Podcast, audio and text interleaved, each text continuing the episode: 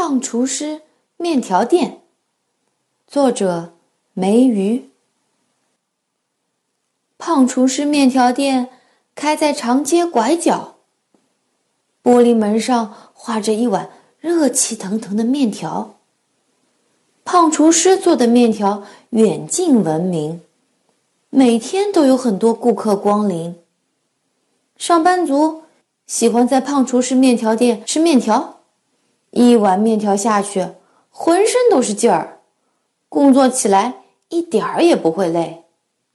孩子们喜欢在胖厨师面条店吃面条，吃了青菜、鸡蛋、蘑菇的面条，营养和味道。都很好。老人们喜欢在胖厨师面条店吃面条，软软滑滑的面条很适合他们的胃口。胖厨师对每个顾客都很和善，对每个顾客的要求都尽量达成，所以面条店生意真的很好很好。有一天啊，面条店。来了一位客人，是一只大海龟。欢迎光临，胖厨师说。大海龟慢吞吞地说：“今天是我五百岁生日，我要吃一碗长寿面。”哎呀，这可是一件大好事儿啊！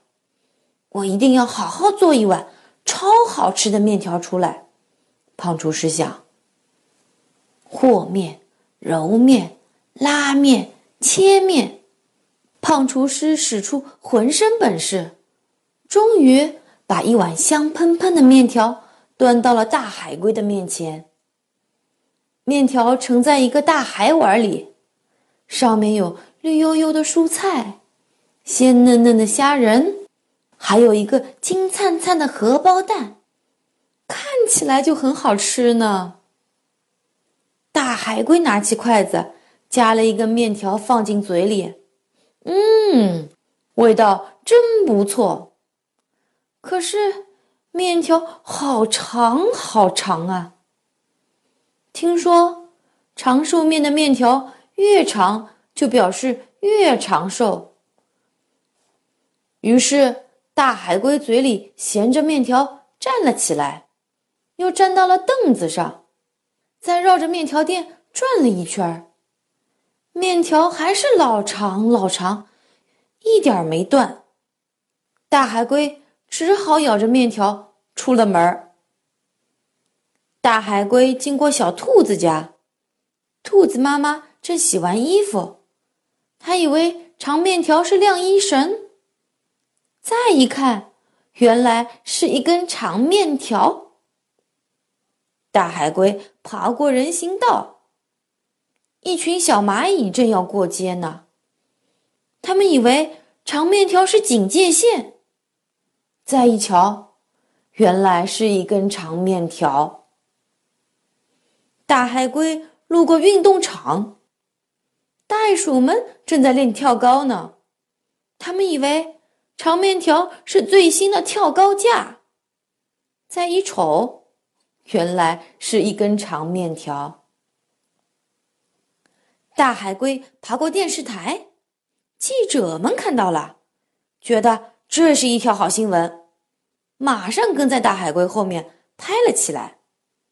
大海龟爬呀爬，终于面条拉不动了，它就开始一边往回爬，一边吃面条，呼噜噜，呼噜噜。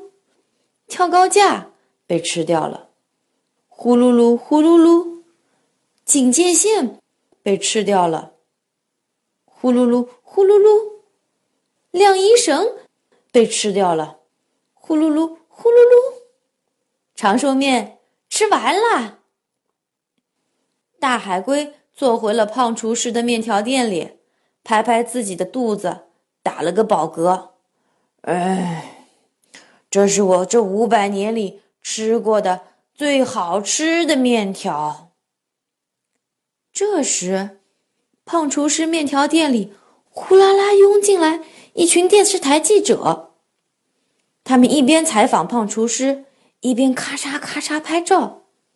原来，他们正在做一个特别节目，叫《小镇吉尼斯》。胖厨师做的这碗面条将被记入其中，题目就叫“最长最长的长寿面”。这时，胖厨师的面条店呼啦啦又涌进来一群客人。原来是兔子一家、小蚂蚁和袋鼠运动员们，他们都是顺着长面条赶来为大海龟庆祝五百岁生日的。现在最开心的除了大海龟，就要数电视台的记者了，因为他们又发现了一条好新闻，就叫“最热闹、最热闹的生日宴会”。宝贝儿，现在把眼睛闭上，听我给你读诗。《江雪》唐·柳宗元。千山鸟飞绝，万径人踪灭。孤舟蓑笠翁，独钓。寒江雪，《江雪》唐·柳宗元。千山鸟飞绝，万径人踪灭。孤舟蓑笠翁，独钓寒江雪。《江雪》唐·柳宗元。